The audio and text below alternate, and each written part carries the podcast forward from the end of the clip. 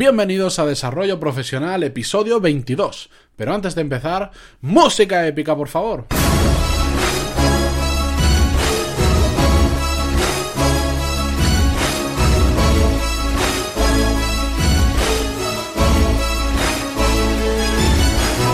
Muy buenos días a todos y bienvenidos a Desarrollo Profesional, el podcast donde hablamos sobre todas esas habilidades, técnicas, estrategias y trucos necesarios para mejorar en nuestro trabajo, ya sea porque trabajamos para una empresa o tenemos nuestro propio negocio. Hoy vamos a hablar sobre esos propósitos de año nuevo que nos hacemos nada más terminan las 12 campanadas y cambiamos de año, esos objetivos que nos marcamos un tanto irrealistas en la mayoría de casos en los que decimos, podemos hablar 3.248.000 344 idiomas nuevos este año y además vamos a perder todos los kilos que me sobran, ¿no?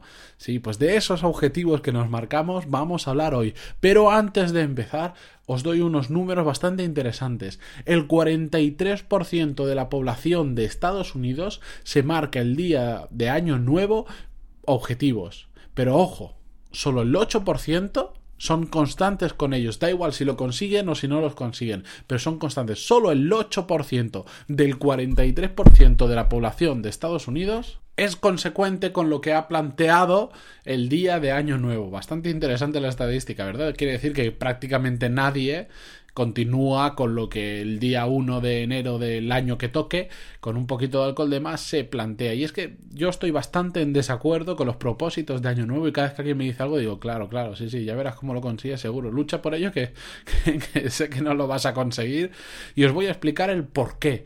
¿Por qué no son útiles estos propósitos ni suelen cumplirse? Por un lado, porque están motivados por el cambio de año y no por una autodeterminación real, no por algo el año simplemente pues, cambia, cambia una cifra. Hemos pasado de 2016 a 2017. ¿Realmente eso es un motivante suficiente para que decidas perder peso o aprender un nuevo idioma que te ayude en tu carrera profesional este año? ¿Realmente el cambio de un número lo es? No, no lo es. Tiene que salir de dentro de ti, tiene que ser algo sincero profundo que te motive para poder hacer ese objetivo. Si no, es, ya te digo yo que no lo vas a conseguir. Y menos sobre todo si tomas la decisión, como decíamos, con un poquito de alcohol de más.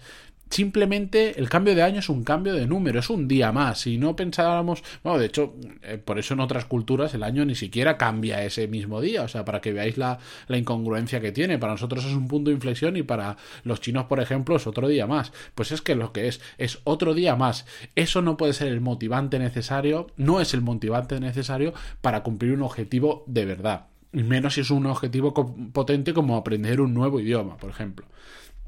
Además, estos propósitos están mal planteados porque simplemente son sueños.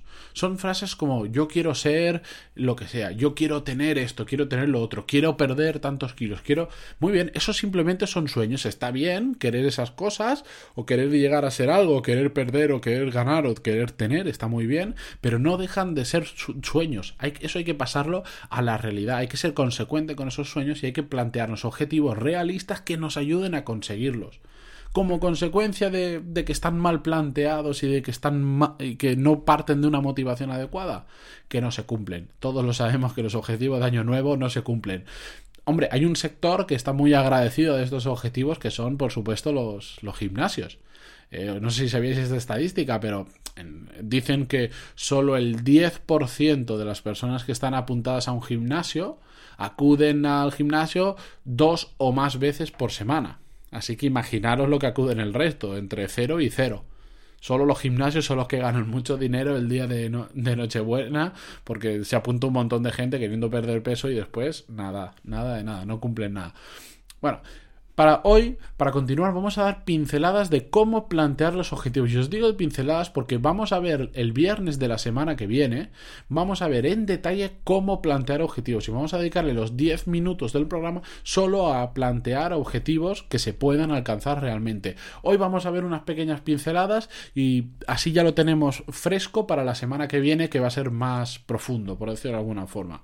Los objetivos, eh, para que estén bien hechos y sean más fácilmente alcanzables, tienen que tener tres puntos eh, imprescindibles. Por un lado, tienen que ser medibles.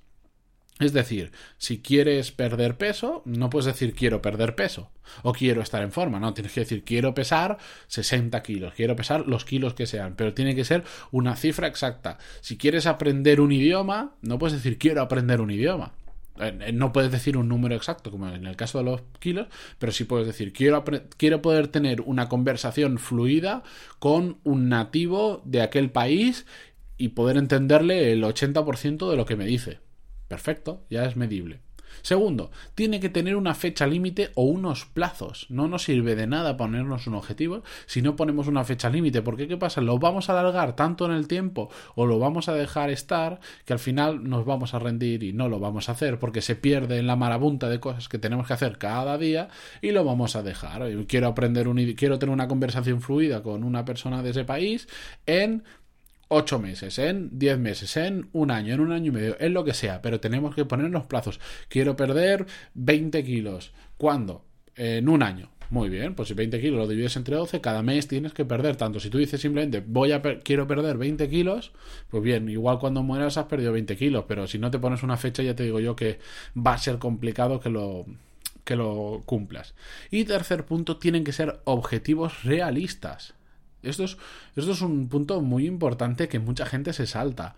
No somos capaces de perder 20 kilos en un mes de forma saludable, no somos capaces de aprender un idioma en un mes, ya te digo yo que no, eh, no somos capaces de muchísimas cosas que habitualmente nos planteamos. Eh, sobre todo con propósitos tan mal planteados como los de Año Nuevo. Tienen que ser cosas que realmente podamos conseguir, sea lo que sea, a nivel eh, laboral. Eh, quieres ascender en tu, en, tu empresa, muy bien, pero tú mañana no puedes ser el director general o el CEO de tu empresa. Está bien que te lo plantees como objetivo si fuera realista, pero es que no es realista que mañana seas el director general.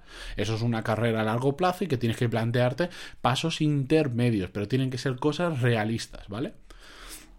Y un, truco muy interesante que escuché hace no mucho para plantearse objetivos y que yo me estoy haciendo, eh, yo lo he puesto en práctica ahora, es tener un plan B para los días que no puedes conseguir tus objetivos. Es decir, para, para objetivos, digamos que son más diarios o que tienen X frecuencia a la semana, como por ejemplo, em, yo leo mucho y yo leo todas las mañanas 15 minutos como mínimo, ¿vale? Pues eh, si mi objetivo es todos los días leer como mínimo 15 minutos, tiene que haber un plan B.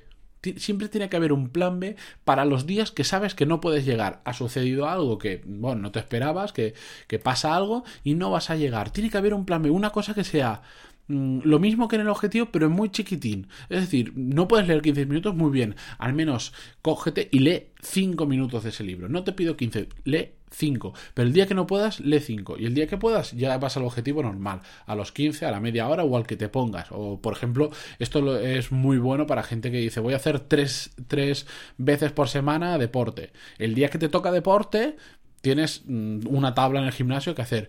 Si no puedes ir por lo que sea, porque está diluviando, se te ha roto el coche, porque lo, que sea, planteate qué, qué, tienes que hacer como alternativa y que sea muy, muy, muy fácil de hacer. Pues mira, el día que no puedo ir al gimnasio y lo tenga planificado, pero está dentro de mi objetivo, si no puedo ir, lo que voy a hacer es 20 sentadillas.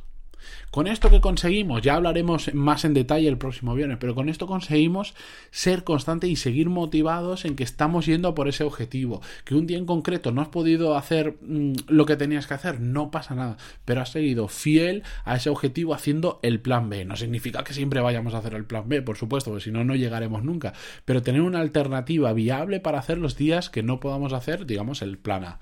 ¿De acuerdo? Así que no me quiero extender más porque ya estamos casi en los 10 minutos. El próximo viernes vamos a entrar en cómo plantear objetivos realmente en esas tres fases, que sea medible, que tenga fecha, que sea realista. Vamos a hablar sobre cómo establecer un buen plan B para nuestros objetivos, pero sobre todo cómo encontrar objetivos que realmente nos motiven. Antes de despedirme, ya sabéis que os agradezco muchísimo las valoraciones de 5 estrellas en iTunes y los comentarios y me gusta en iVoox que tanto me ayudan a, que más gente me conozca y escuche este podcast y por supuesto aprenda un poquito más para mejorar en su empresa. Muchísimas gracias y nos vemos el próximo lunes. Adiós y buen fin de semana.